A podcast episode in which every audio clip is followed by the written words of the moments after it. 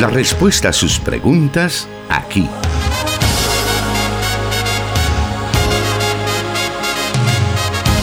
En Solución Bíblica. Comenzamos.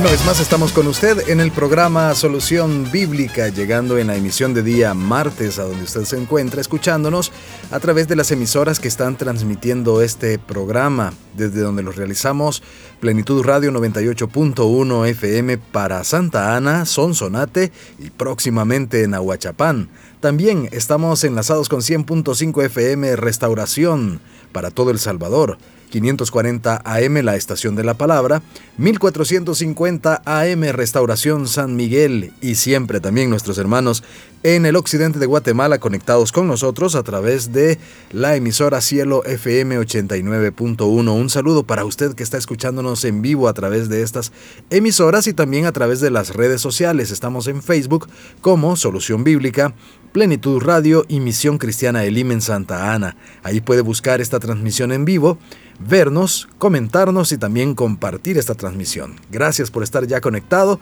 También agradecemos que ya está con nosotros el pastor Jonathan Medrano para poder responder cada una de las preguntas que usted nos envía. Bienvenido, pastor.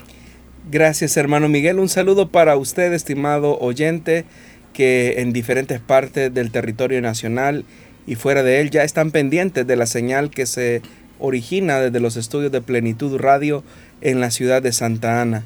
Es un privilegio poder llegar a usted con este programa Solución Bíblica, que tiene como objetivo tratar la manera de responder a las preguntas que nuestros oyentes nos formulan a través de los diferentes medios que están a su disposición.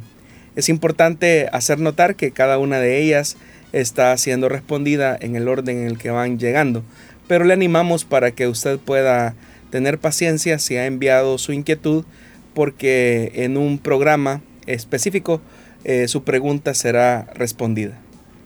De hecho, tenemos una lista de preguntas para esta tarde, las cuales han sido tomadas de esa, de esa lista que todos los, todas las semanas estamos alimentando con las preguntas que usted nos envía. Y como decía el pastor Jonathan, anímese y envíe su pregunta para que ésta sea respondida en este programa y así todos aprendemos a raíz de la duda que usted tiene y las Sagradas Escrituras por supuesto también da la respuesta a cada una de ellas. Así que sin más, vamos entonces a dar inicio esta tarde con nuestro programa, dando lectura a la primera pregunta que tenemos para hoy y dice así. Dios les bendiga hermanos de Solución Bíblica. Su programa es de mucha bendición para los oyentes. Mi pregunta es, ¿qué significa lo que dice Primera de Timoteo capítulo 2 versículo 15? cuando dice que la mujer se salvará engendrando hijos, si permaneciera en fe, amor, santificación, con modestia. Bueno, es importante que al considerar esta epístola, que popularmente la conocemos como parte de lo que se conoce como la colección de epístolas pastorales, consideremos que es un escrito que se ubica entre los textos de la segunda generación de cristianos. Es decir, que estamos frente a una realidad de la iglesia del siglo I donde ya se comienzan a fijar las primeras instituciones reguladoras al interior de las congregaciones. De tal forma que ese proceso de regulación es a lo que también se conoce como la institucionalización de la iglesia cristiana.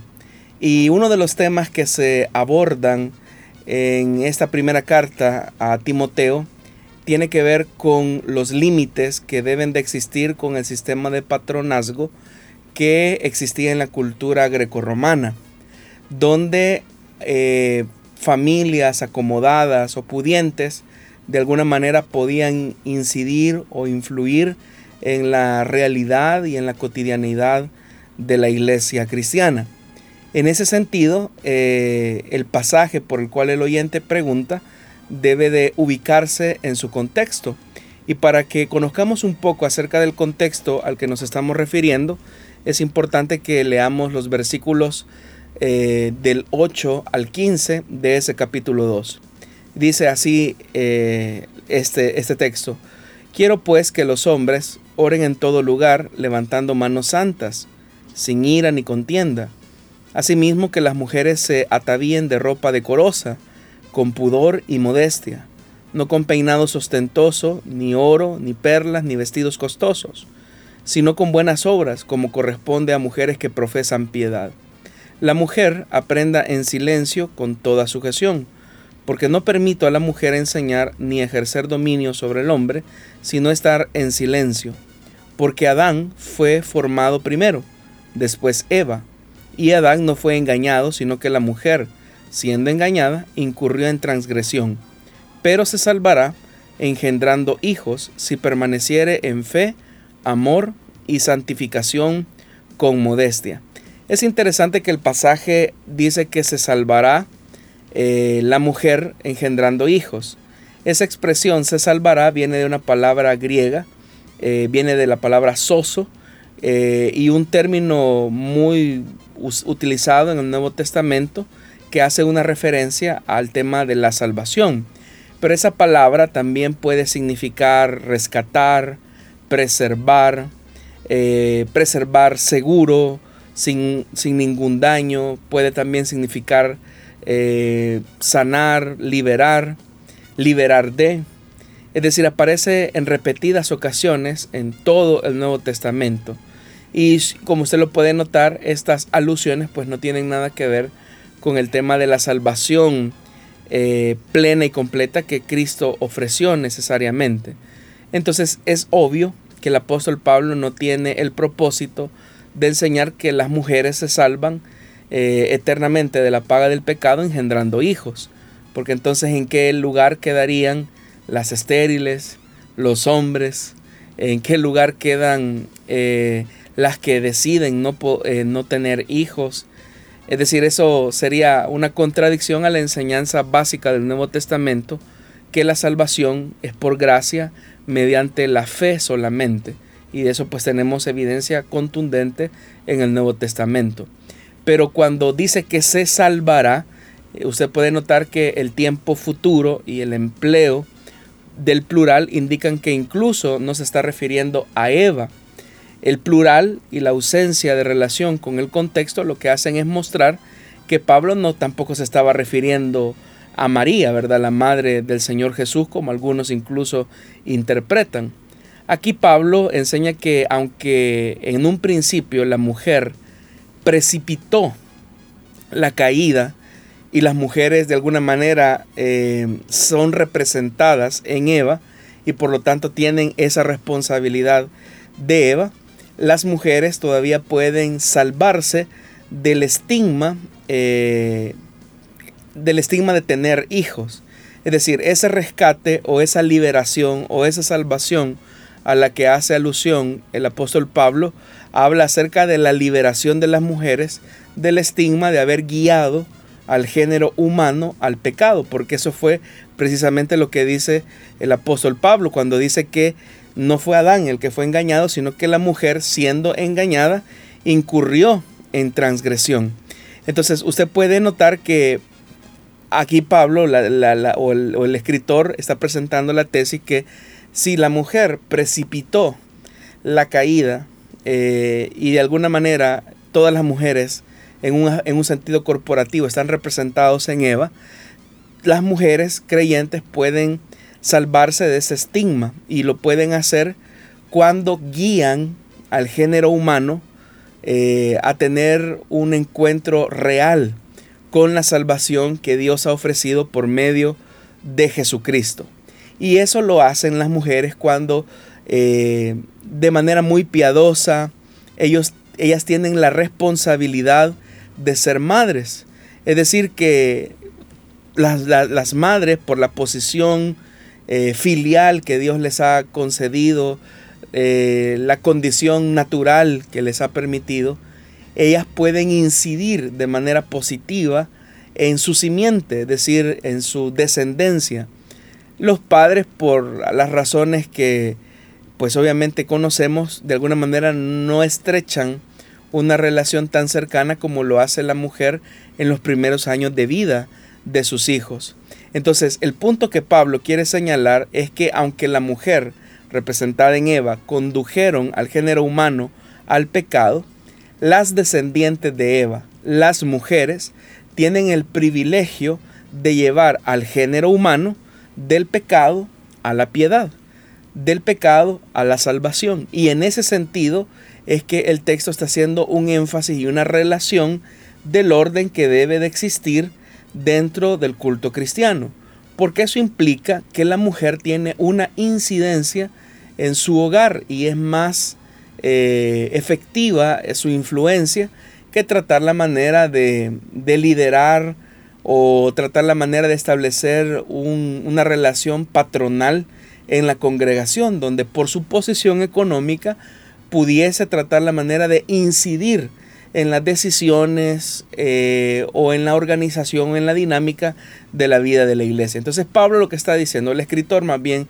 lo que está diciendo es que en vez de estar influyendo eh, de manera equivocada al interior de la iglesia, que al final, dice el escritor, fue lo que terminó incitando a toda la humanidad a una desobediencia y un engaño, mejor que la mujer eh, aproveche el espacio que, de influencia que tiene desde su posición de madre, redimiendo a la descendencia que viene de ella. Es, decir, eso es lo que el apóstol Pablo o el escritor de esta carta está tratando la manera de decir.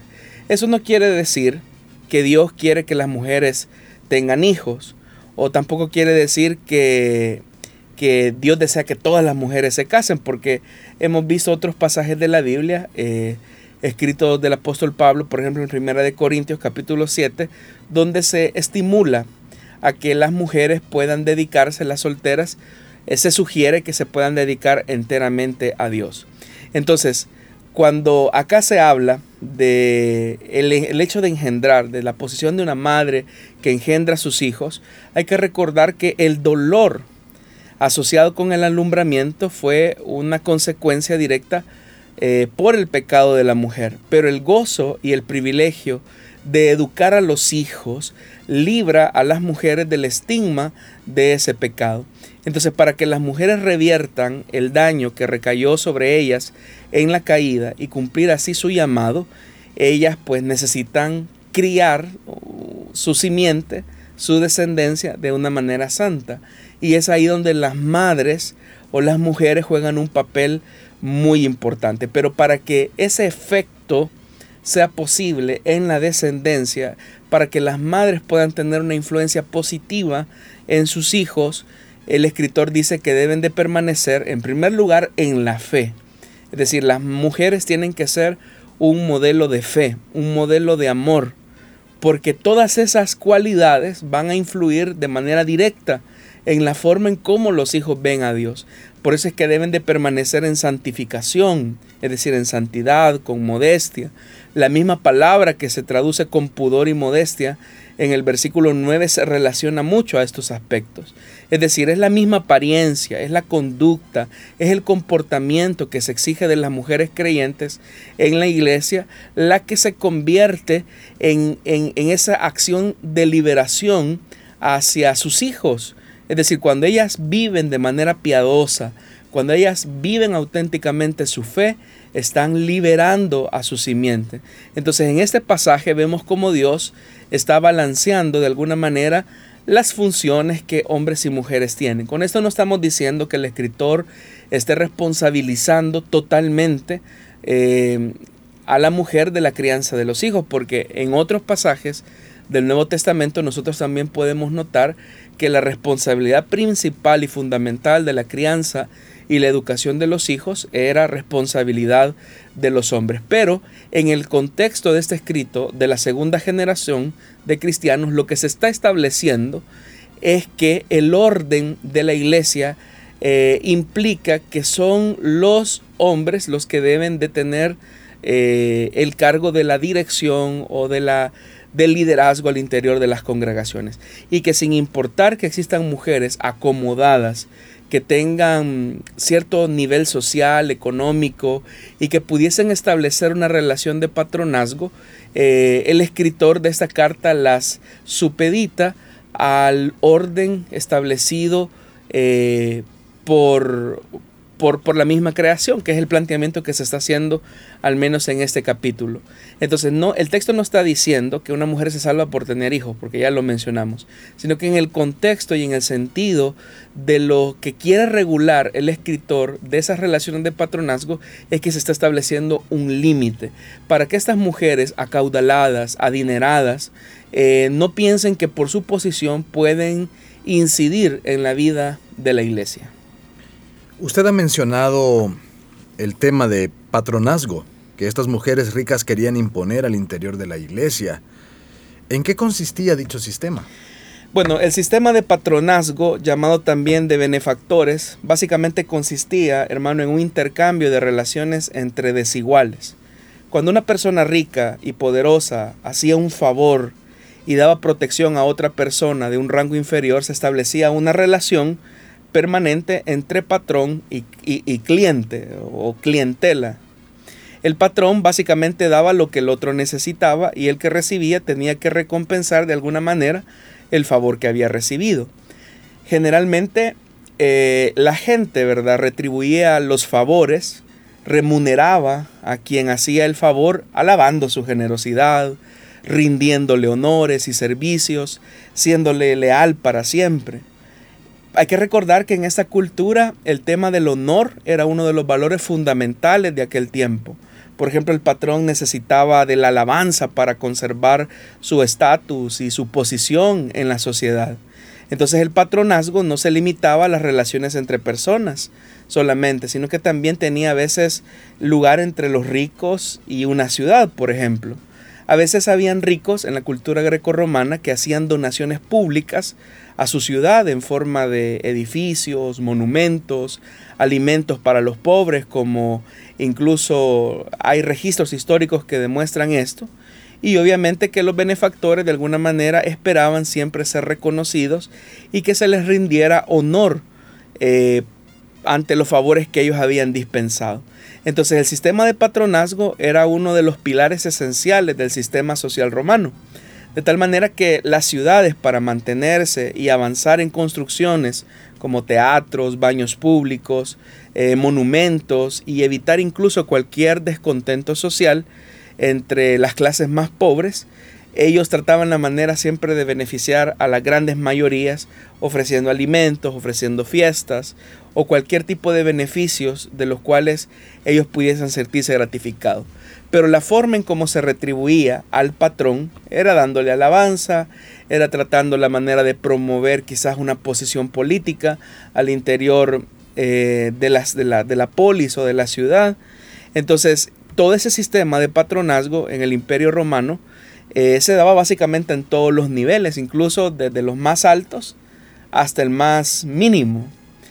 Incluso el emperador, por ejemplo, era llamado el benefactor el protector, porque básicamente él centralizaba el poder y controlaba, por ejemplo, a los senadores, a los ecuestres o, caballeros, ¿verdad?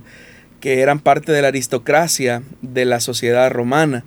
Y a través del sistema de patronazgo, el emperador ofrecía a los ricos de la aristocracia ciertos favores o ciertas compensaciones para tratar la manera de conseguir sus beneficios. Entonces, la forma en que esta aristocracia le correspondía al, emperador era pues con lealtad, con fidelidad, con una lealtad al poder que él ejercía sobre ellos.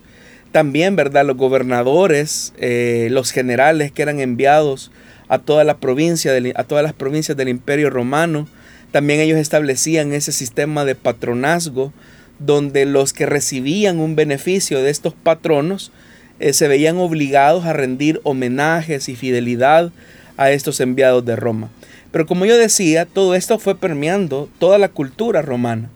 El problema es que cuando la iglesia o el evangelio fueron penetrando todas las, em, las esferas de la sociedad, pues hubo grupos eh, y que por lo que encontramos en la primera carta de Timoteo hubo muchos grupos de mujeres acaudaladas, adineradas, que por ejemplo ponían a su disposición sus bienes, sus casas, sus recursos a los predicadores o a la iglesia misma. Entonces de repente una hermana que tenía una posición económica bastante acomodada podía decir, mira hermano, este, podemos realizar acá el culto al Señor en mi casa. Tenemos las condiciones, tengo alimentación, aquí tengo los recursos para hacer la cena del Señor, la cena ágape. Entonces ella se, colocaba como una posición de, de benefactora para la iglesia. Pero ¿cuál era el problema de eso? Que el patrón esperaba una retribución, un elogio, un honor, una retribución de parte de los asistentes y de tal manera que eso de alguna manera podía incluso hasta limitar eh, las decisiones, la acción del ministro o de los obispos, ¿verdad? Entonces un obispo, ¿verdad?, que recibía los beneficios de una de las mujeres acaudaladas, eh, podía permitir eh, la interferencia de estas mujeres adineradas. Y ante esa realidad es que el escritor de la primera carta de Timoteo trata la manera de regular el accionar de estas mujeres que creyendo que por su posición económica podían de alguna manera influir en la vida orgánica de la iglesia. Entonces, por eso es que eh, el apóstol Pablo o el escritor representado en el apóstol Pablo está tratando la manera de regular eso. Porque si bien es cierto, el patronazgo era un sistema muy eficaz de control social y de alguna manera constituía como una estrategia de cohesión social, eso de alguna manera podía afectar a la larga eh, la realidad de la iglesia, ¿verdad? Respecto también a lo que nos menciona, eh, referente pues al, mismo tema, eh, ¿qué tipo de favores podrían recibir a través de este sistema y de qué manera esto podía afectar las relaciones al interior de la iglesia del siglo I. Bueno, en el sistema de patronazgo los favores podrían ser de cualquier índole, ¿verdad? Por ejemplo, una intercesión en algún caso legal, una recomendación en el ámbito político, un préstamo para la recolección de una cosecha, la compra de tierras o cualquier otra cosa cualquier tipo de concesión que se pudiese conseguir por alguien que estaba en una posición privilegiada frente a uno desigual que estaba en una posición de pobreza, podía de alguna manera condicionar eh, algunos elementos específicos de esa relación. Por eso es que el patronazgo estaba presente básicamente que en todas las relaciones personales de las sociedades grecorromanas, porque las relaciones públicas eh, parecían construirse a partir de ese tipo de beneficios que se recibían. Entonces, por ejemplo, cuando un hombre mm, o un miembro rico ofrecía una suma de dinero para que se mantuviera una asociación o un grupo específico, estos grupos se veían en la obligación de hacer banquetes en honor de su benefactor, de tal forma que se les daba un honor y una preeminencia que a veces se elaboraban estatuas, votos, de tal manera que se reconociera que esa persona era el que patrocinaba eh, algún, algún rubro en específico. Entonces las mujeres ricas, eh, como se menciona en la primera carta de Timoteo, de alguna manera participaban, o sea, eso es, es más que claro, que había una lucha de poder al interior de las iglesias, porque existía ese sistema de patronazgo. Entonces, ¿cómo podía afectar o perjudicar a la iglesia? Que, por ejemplo, de repente una mujer adinerada, desde su posición dijera, bueno, ¿por qué no colocamos a esta persona como diácono? Porque a mí me parece que es una persona idónea, pero seguramente no tenía las cualidades. Pero como lo estaba diciendo la mujer que tenía mucho dinero, que patrocinaba al ministro, que patrocinaba el culto, que patrocinaba y daba las condiciones de la iglesia, entonces el ministro se podía sentir coartado. Y en ese sentido es que el escritor censura la intervención de la mujer en los asuntos internos de la vida de la iglesia. En ese sentido es que el escritor dice que la mujer calle en la congregación. Pero ¿qué es lo que está tratando la manera de censurar? A aquellas mujeres que desde su posición social están tratando la manera de incidir o mostrar algún tipo de favoritismo a sus intereses personales y que la misma gente dijera, bueno, es que si no fuera por el apoyo de la hermanita sutanita, ¿verdad? Que nos da el lugar donde reunirnos y nos da todo lo que necesitamos para la cena ágape o para la cena del Señor, la iglesia no fuera nada sin, sin las aportaciones de ella, ¿verdad? Y ese es un peligro en realidad que no solamente es propio del siglo I, porque aunque no lo conocemos hoy en día de esa manera, eh, somos conscientes que hay muchas congregaciones, ¿verdad?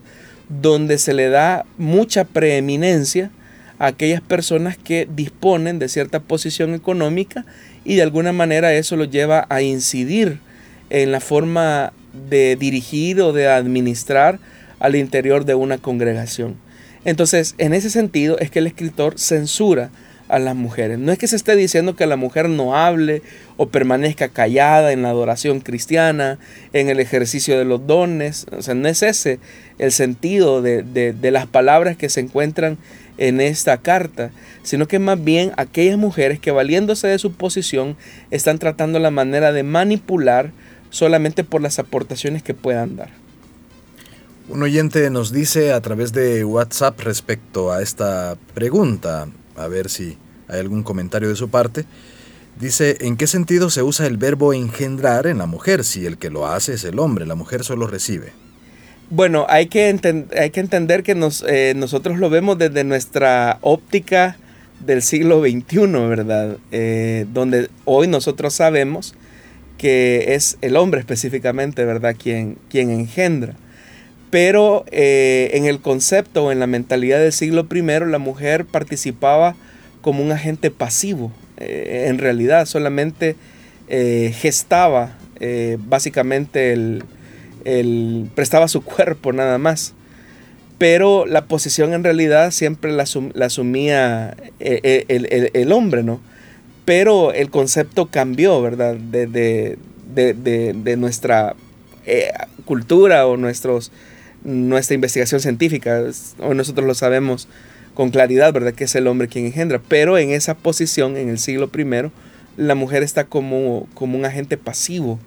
Y por eso es que ahí dice que es la mujer la que engendra. Muy bien. Qué bueno que podemos escuchar cada una de estas respuestas a través de las preguntas que usted nos envía. Aprendemos muchísimo y eso es importante para nuestro crecimiento espiritual. Haremos una breve pausa y volvemos con más.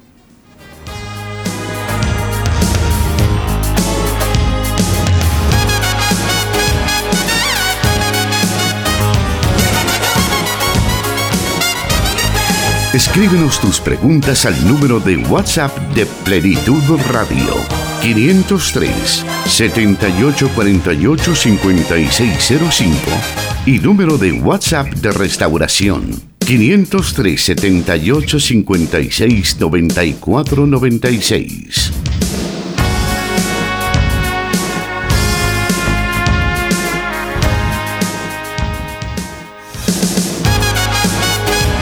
La invitación para que usted pueda estar siempre también buscándonos en las plataformas de Spotify y SoundCloud.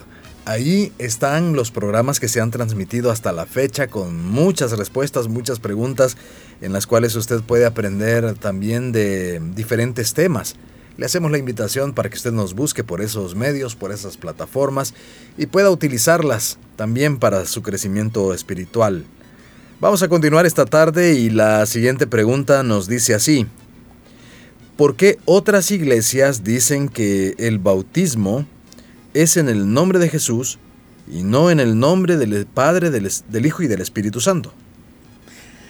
Bueno, vamos por partes. Quienes enseñan y bautizan bajo la fórmula bautismal en el nombre de Jesús en realidad no son una iglesia como tal, sino que eh, son una secta. Tienen características de secta. La razón de afirmar que quienes practican el bautismo en el nombre de Jesús son considerados una secta se debe a las siguientes desviaciones doctrinales de la fe cristiana. No es, no es en un sentido peyorativo eh, que se utiliza el término, sino que obedece a, los elementos eh, bíblicos y doctrinales que la ortodoxia cristiana ha sostenido a lo largo del tiempo el primer elemento es la, cómo ellos comprenden la naturaleza de Dios. Por las escrituras nosotros sabemos que Dios es un ser singular, Sin embargo, la característica principal de Dios, según lo muestra la palabra de Dios, es que en su naturaleza Él es una Trinidad. Eso significa que Dios es uno. Sin embargo, se nos revela como tres personas diferenciables entre sí. Tres personalidades no significan tres dioses como ellos quieren mencionarlo, pues en la doctrina de la Trinidad la sustancia divina no se divide, como tampoco se mezclan las personalidades. Sin embargo, las sectas de la fe en Jesús sostienen que, por ejemplo, Jesús es el Yahvé del Antiguo Testamento y que Jesús es el Padre y es también el Espíritu Santo, de tal forma que el Padre, el Hijo y el Espíritu Santo para ellos solamente son títulos o modos diferentes para el mismo ser divino. Otro elemento tiene que ver con el tema de la naturaleza de Cristo. Las escrituras demuestran, por ejemplo, que Jesús era preexistente, es decir, que ya existía antes de su encarnación. Él siempre fue, es y será Dios. Pero en un momento de la historia humana, Dios, el Hijo, se manifestó en carne al nacer de una mujer. Y por medio de este milagro de encarnación, Jesús llegó a convertirse en un ser en el que se juntaron en una sola hipóstasis la naturaleza divina y la naturaleza humana. Esta coincidencia de las propiedades de ambas naturalezas en la única persona de Jesús fue realizada con el propósito de la obra redentora que Él vino a cumplir aquí en la tierra. Pero el problema es con la secta del nombre de Jesús es que coinciden la naturaleza de Cristo como dotadas de personalidades independientes de manera que presentan dos personas, una humana y otra divina, dentro del mismo Jesús. A la parte divina ellos le llaman Padre, entre tanto que a la parte humana le llaman Hijo. Pero esa es una contradicción y una, y una aberración total de lo que la Escritura menciona. Dentro de esta concepción tejiversada de la persona de Jesucristo, Hijo, según ellos, es tan solo el cuerpo de Jesús, el velo de la carne, como lo llaman ellos. Aseguran que el Hijo no existía antes de la encarnación. Lo único que existía era su divinidad o lo que ellos llaman Padre. Entonces la fórmula bautismal viene siendo eh, el menor de todos sus errores. Eh, pero sigue siendo también un error que se aleja de las verdades escriturales porque eh, la palabra de Dios enseña que la fórmula del bautismo es la que se encuentra en Mateo capítulo 28 versículo 19 donde se nos describe que debemos de hacer discípulos de las naciones bautizándoles en el nombre del Padre y del Hijo y del Espíritu Santo. La interpretación que hace, por ejemplo, esta secta acerca de este pasaje es que Padre, Hijo y Espíritu Santo no son nombres, dicen ellos, sino que son modos o títulos. Por eso es que también a estos grupos se les llama eh, em, grupos modalistas, em, grupos modalistas eh, sabelianos, porque fue Sabelio de Pentápolis, eh, un hereje del siglo segundo, siglo tercero, quien desarrolló esta, esta idea que, que ahora han recogido los grupos así llamados del nombre de Jesús. Entonces, a partir de estas interpretaciones es que ellos comienzan también a hacer otra serie de, de manipulaciones, específicamente que del libro de los Hechos de los Apóstoles, donde ellos se aferran, por ejemplo, a que las personas tienen que ser bautizadas en el nombre de Jesús. Y ellos eh, sostienen estas afirmaciones a partir de ciertos textos que, básicamente todos se encuentran en el libro de los Hechos. Por ejemplo, aquel famoso de Hechos capítulo 2 versículo 38 donde Pedro les dijo arrepentíos y bautícese cada uno de vosotros en el nombre de Jesucristo para perdón de los pecados y recibiréis el don del Espíritu Santo. O por ejemplo cuando en el capítulo 8 eh, de Hechos versículo 16 dice solamente habían sido bautizados en el nombre de Jesús. Eh, más adelante en el capítulo 10, verso 48, donde se dice que se mandó a bautizarse en el nombre del Señor Jesús, o cuando en Hechos 19, versículo 5, eh, los que oyeron, dice que fueron bautizados en el nombre de nuestro Señor Jesús. Entonces cuando las escrituras en hechos hablan acerca del bautismo en el nombre de Jesús, en realidad están haciendo una referencia directa al bautismo enseñado por Jesús en el Evangelio de Mateo capítulo 28 versículo 19 para diferenciarlo de otros bautismos que existían en esta época. Bautismos como por ejemplo el que realizó Juan. Bautismo realizado también o ejecutado también por, por los judíos, que se conocía como los rituales de purificación de los judíos. Eh, bautismo como el bautismo de los paganos, el bautismo de los esenios. Es decir, la práctica del bautismo no fue original de los cristianos. En el siglo I habían diferentes bautismos, pero para diferenciar el bautismo de otro es que se adjudicaba el título del maestro que había enseñado la forma o la manera de realizar ese bautismo. Y por eso es que en el libro de los Hechos de los Apóstoles se menciona el bautismo de Jesús, el bautismo de nuestro Señor Jesús o el bautismo en el nombre de Jesús. Pero hay otro elemento que también eh, hace que este grupo eh, sea considerado una secta y es el valor que ellos le dan al bautismo. El bautismo cristiano, como se desprende de la escritura, solamente tiene un valor simbólico, no es un requisito para salvación, porque las escrituras señalan que el bautismo es una ceremonia pública de identificación del cristiano con su muerte, sepultura y resurrección a la nueva vida que tenemos en Cristo. Pero quienes bautizan en el nombre de Jesús sostienen que el bautismo es el medio por el que Dios otorga a los hombres la gracia de la regeneración.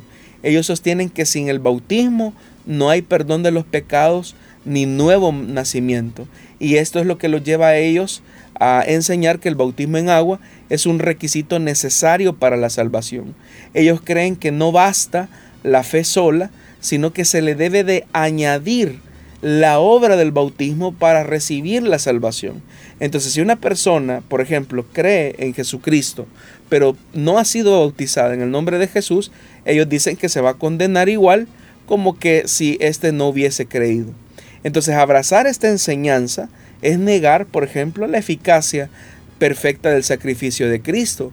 Es entender que la salvación entonces es por obra y no por gracia. Entonces, por todos estos elementos que he señalado, bíblicos, eh, y cómo ellos eh, se han alejado de estos elementos bíblicos de la verdad, eh, es que el, este, el, el, tema del bautismo es un tema menor en relación a todas las desviaciones doctrinales que ya he mencionado.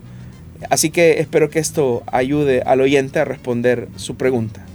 Dentro de las preguntas que hemos recibido esta última semana, había una que, a ver si usted tendrá algún comentario al respecto, y es que dices que si eh, una persona bautizada en el nombre de Jesús puede participar de la cena del Señor. El punto es que eh, en realidad esa persona no ha sido bautizada. Eh, bíblicamente hablando, esa persona no ha sido bautizada porque, repito, el bautismo solamente es una expresión simbólica de una realidad más profunda. Entonces lo que esa persona tiene que preguntarse es si verdaderamente ha conocido a Jesús el Hijo de Dios, si verdaderamente entiende que Jesús es la segunda persona de la Trinidad, si verdaderamente comprende que por medio de Él la salvación fue completa y plena y que no hay ni mediación ni necesidad de obra humana alguna que que nos dé la, garantía que solo Jesús ofreció cuando entregó su vida en el madero. Muy bien, vamos a una nueva breve pausa y volvemos con más de Solución Bíblica.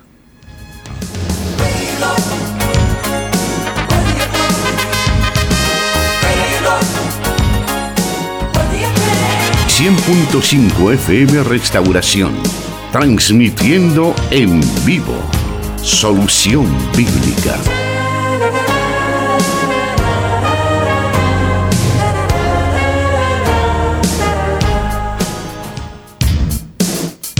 Seguimos adelante con más de las preguntas que tenemos para esta tarde y vamos en estos momentos a conocer cuál es la siguiente pregunta para esta tarde y esta nos dice así.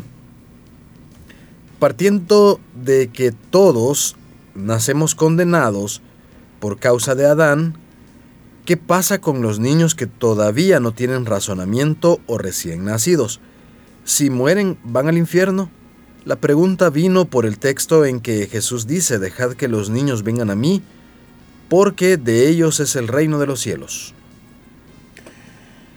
Bueno, la Biblia es sumamente clara con respecto a la soberanía de Dios en relación a la salvación de los pecadores. En la carta de los Efesios, en el capítulo 1, el escritor señala que hemos sido predestinados desde antes de la fundación del mundo. También, por otra parte, el apóstol Pablo señala en su carta a los romanos, en el capítulo 9, que esta predestinación no se hace en base ni a la fe que Dios prevé que el hombre va a tener o la bondad que va a tener, sino que esta predestinación fue hecha por el puro afecto de su voluntad.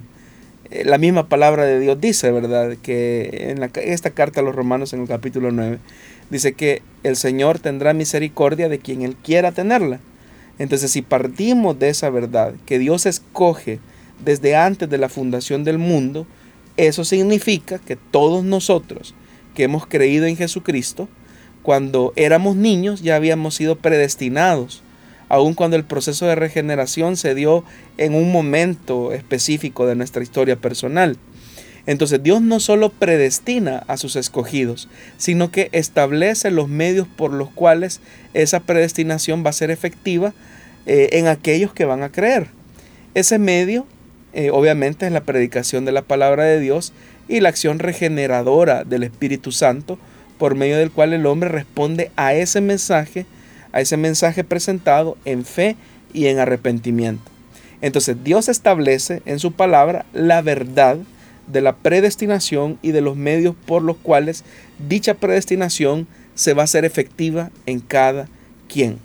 Entonces vienen las personas y dicen, bueno, entonces ¿cómo, qué va a ocurrir con aquellos niños recién nacidos que no tienen ni la oportunidad de arrepentirse y de ejercer la fe? Incluso el oyente lo que pregunta dice eh, que no tienen la capacidad de razonar eh, o que son recién nacidos. Pero solo el hecho que ya estemos colocando el tema del razonamiento humano como un, como un elemento, como un requisito para recibir la salvación, estamos disminuyendo el efecto y la acción salvadora de Dios. ¿Por qué razón? Porque si establecemos que la salvación es por la gracia de Dios, si establecemos que la salvación no es meritoria, el tema del razonamiento es una obra humana que entonces se desvincula totalmente de la acción salvadora de Cristo a favor de aquellos que Él ha predestinado. Por ejemplo, eh, la Biblia habla de Juan el Bautista que desde que estaba él en el vientre de su madre, él fue lleno del Espíritu Santo. Pero ¿qué hizo ese niño para ser lleno del Espíritu Santo en el vientre de su madre? La gracia soberana de Dios. Entonces, para Dios no hay ningún problema, ninguna dificultad en dispensar esa gracia a una persona que no tenga el razonamiento que a nuestro juicio es un requisito para recibir la salvación. Entonces hay personas que, que dicen, bueno, pero es que este niño recién nacido falleció y no tuvo la oportunidad de arrepentirse y de ejercer la fe. Entonces, ¿qué ocurre con esos niños? En realidad hay tres puntos de vista eh, alrededor de ese tema, pero, pero el fundamento de esta discusión es que la predestinación y la acción salvadora son eh, elementos constitutivos de la acción soberana de Dios a favor de aquellos a quienes va a dispensar de su gracia y de su salvación. Entonces, pero alrededor de ese tema han habido al menos tres, tres puntos de vista. Primero, aquellos que dicen que todos los niños que mueren en la infancia van al cielo y parten de, una, de un pasaje de la Biblia como Mateo capítulo 19, versículo 14, que es también el que cita el oyente, cuando dicen, dejen que los niños vengan a mí y no se los impidan porque el reino de los cielos es de quienes son como ellos. Entonces hay una lectura así literalista que dice, solo por el hecho de ser niño, ya ese niño ya tiene garantizado el cielo. Esa es una postura. Otros dicen que solo los niños cuyos padres son creyentes pueden de algún modo lograr misericordia de parte de Dios a causa de la obra de arrepentimiento y de fe de sus padres. Y quienes sostienen este punto son aquellos que se basan en 1 Corintios capítulo 7 versículo 14, cuando el apóstol Pablo dice, por ejemplo, que el esposo no creyente ha sido santificado por la unión con su esposa y la esposa no creyente ha sido santificada por la unión con su esposo creyente. Si así no fuera, dice Pablo, sus hijos serían impuros, mientras que de hecho eh, son santos. Y un tercer punto es aquellos que no afirman ni lo uno ni lo otro y que lo dejan todo bajo la soberanía absoluta de Dios. Pero repito, lo que sí es una realidad contundente en la palabra es que la salvación no es meritoria, sino por la planificación y la ejecución exclusiva de parte de Dios. ¿Cómo entender entonces de mejor manera ese pasaje al que usted hacía referencia de Mateo capítulo 14, capítulo 19, versículo 14? Bueno, probablemente hermano este sea uno de los pasajes más mal interpretados de la Biblia. Y el punto es, ¿qué significa eso de entrar al reino de Dios? ¿Será que entrar al reino de Dios es equivalente al, al acceso total a, una salvación? ¿O es que el, el sentido o el significado de entrar al reino de Dios equivale más bien a la transformación radical del individuo? Y de tal forma que eh, el error entonces consistiría en entender la expresión reino de Dios como, como cielo. Para muchas personas es así, ¿verdad? Que el reino de Dios tiene que ver con un tema de cielo. Pero Jesús eh, no está afirmando que el cielo es para los niños, que solamente el hecho de ser niño garantiza su salvación. No es ese el sentido del pasaje. Hay que recordar que el Evangelio de Mateo, por ser un evangelio dirigido a los judíos, y los judíos tienen un respeto, un temor a pronunciar eh, el nombre de Dios. Entonces en vez de hablar del reino de Dios, para, no, para evitar usar a la ligera el nombre de Dios, entonces ellos utilizaban su equivalente, que es cielos, que es el lugar donde mora Dios. Entonces por eso es que Mateo utiliza no reino de Dios, sino que reino de los cielos. Pero se está refiriendo al reino de Dios, no al lugar donde habita Dios. Entonces, en ese sentido, la expresión reino de Dios no se usa en un, en un primer momento al lugar del cielo, sino que el reino de los cielos es un equivalente a decir reino de Dios. ¿Y qué significa eso de reino de Dios? ¿Qué es el reino de Dios? Bueno, Jesús nunca lo definió, pero por lo menos en la oración del Padre nuestro podemos encontrar una breve descripción o una breve característica de lo que es el reino de Dios. ¿Y qué es el reino de Dios? El reino de Dios es la voluntad de Él establecida acá en la tierra como lo es en los cielos. Y al hablar acerca de la voluntad de Dios, estamos frente a un sistema de valores, a un modelo de vida que Jesús vino a enseñar. Y ese modelo de vida solamente se puede alcanzar a través de la conversión, a través del arrepentimiento. Entonces, si uno entiende ese enfoque, va a comprender las palabras de Jesús y el sentido va a cambiar totalmente en ese pasaje. Entonces, el pasaje más o menos diría lo siguiente, si lo entendemos bajo ese contexto. Jesús hubiese dicho, o Jesús quiso decir esto más bien, dejen a los niños venir a mí y no se los impidáis, porque para ellos es también la conversión. Pero ahí el sentido cambia, porque entonces Jesús está invitando también a los niños, a las niñas, a entrar en ese proceso de conversión o de arrepentimiento. Entonces, lejos de enseñar una salvación automática de los niños, el pasaje habla de la necesidad de redención que tiene todo niño, toda criatura. Esa es la base bíblica para todo esfuerzo evangelizador que se pueda realizar hacia la niñez, porque solamente un encuentro personal con el Hijo de Dios es lo que garantiza en realidad la entrada a ese sistema pleno del reino de Dios. Mientras no comprendamos este, ese valor, eh, no vamos a entender por qué hacer un esfuerzo evangelizador dirigido hacia los niños, porque si seguimos pensando que por solo el hecho de ser niño alguien ya tiene garantizada la salvación, las iglesias no van a poner su esfuerzo, su dedicación también por alcanzar a los niños y a las niñas. Pero desde la palabra de Jesús, desde la invitación de Jesús, los niños son el destino eh, también de la predicación cristiana. Los niños son eh, ese, esa meta alcanzar con la predicación cristiana como también se hace con un adulto. Y en ese caso habría que definir también hasta qué edad es un niño. Bueno, eso depende de cada cultura, ¿verdad? Por lo menos en la cultura hebrea, eh, alguien dejaba la niñez y pasaba la vida de adulto a la edad de los 13 años, en el caso de los varones. Eh, por eso es que había una fiesta, ¿verdad?, entre el judaísmo, eh, donde se le daba al hijo la categoría de hijo de la ley, o bar que lo que significa era eso, ¿verdad?, que deja su estado de inconsciencia para tomar una responsabilidad como, como, como adulto, ¿verdad? Pero como repito, eso, eso varía de cultura a cultura. Muy bien, vamos a una breve pausa y volvemos con los minutos que nos restan para una pregunta más.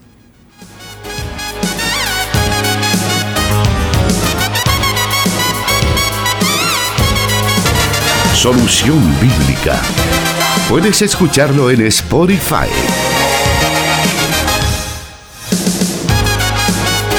Vamos a continuar y aprovechamos estos minutos para poder introducir la siguiente pregunta que dice así.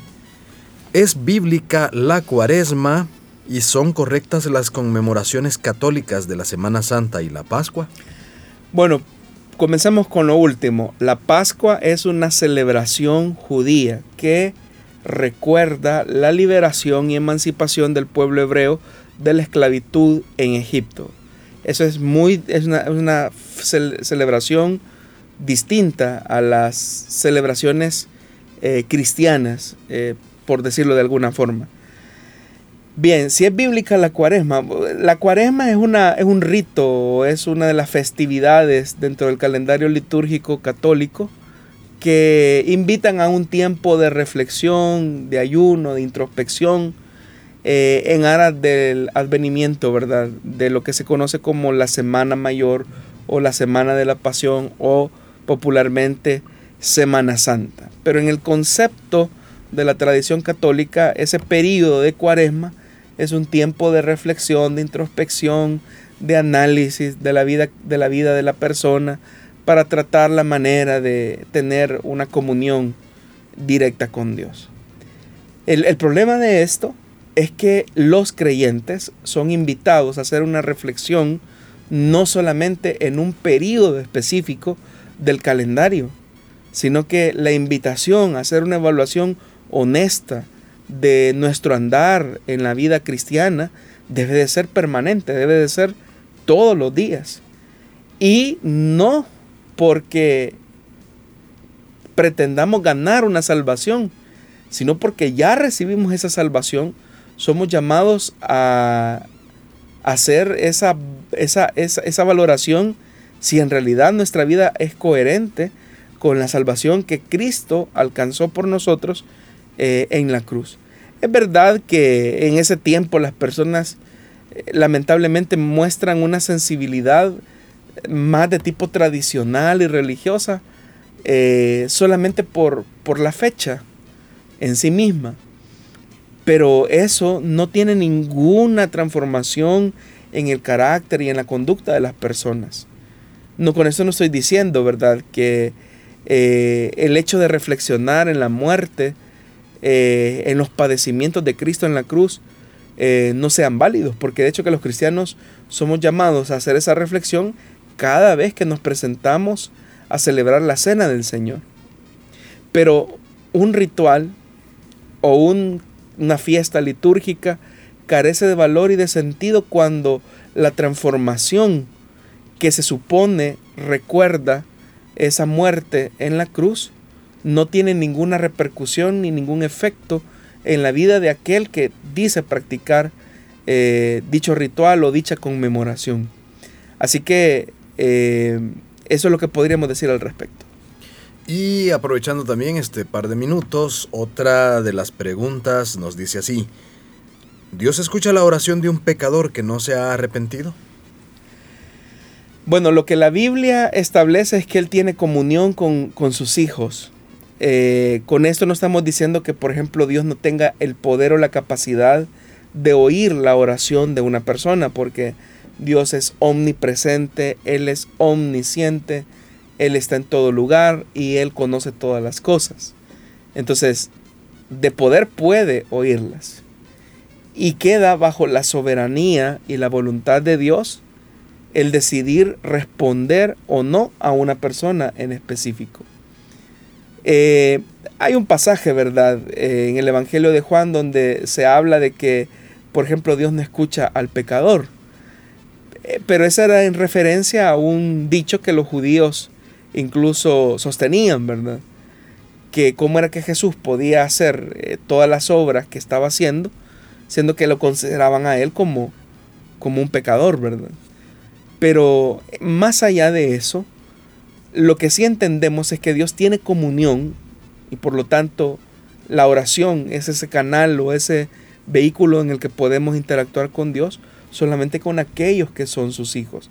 No quiere decir esto que Dios, por ejemplo, no puede escuchar eh, la oración de, un pecador, pero el elemento, funda, el elemento fundamental es si esa oración es de confesión de pecado, de arrepentimiento, que es lo que al final de tanto nos viene a añadir a la familia de Dios cuando confesamos nuestros pecados, cuando reconocemos que necesitamos un Salvador y un Señor.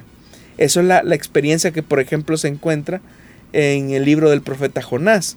Una nación pecadora que no sabía distinguir su derecha de su izquierda, oran a su manera a Dios, confiesan su pecado y se arrepienten. Y Dios los oye. Entonces ahí nosotros encontramos una verdad y es que Dios escucha la oración de los pecadores que se han arrepentido. Muy bien. Vamos a llegar hasta acá porque nuestro tiempo ha finalizado. Le decía fuera del aire que no hemos sentido hasta ahora porque hemos aprendido muchísimo, hemos escuchado muchas preguntas interesantes de nuestra audiencia y sus respuestas. Por lo tanto, le hacemos la invitación, estimado oyente, para que usted siga enviándonos sus preguntas porque con el mayor de los gustos estaremos acá en este programa teniendo la oportunidad de escuchar esas respuestas. Pastor Jonathan, gracias por habernos acompañado. Muchas gracias a usted también, hermano Miguel, y a usted, estimado oyente, que estuvo pendiente de esta transmisión. Nos escuchamos en la próxima y nos vemos también a través de las redes sociales. Bendiciones.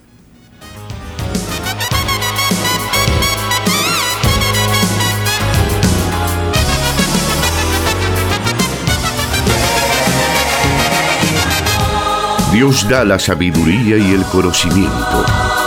Solución bíblica. Hasta el próximo programa.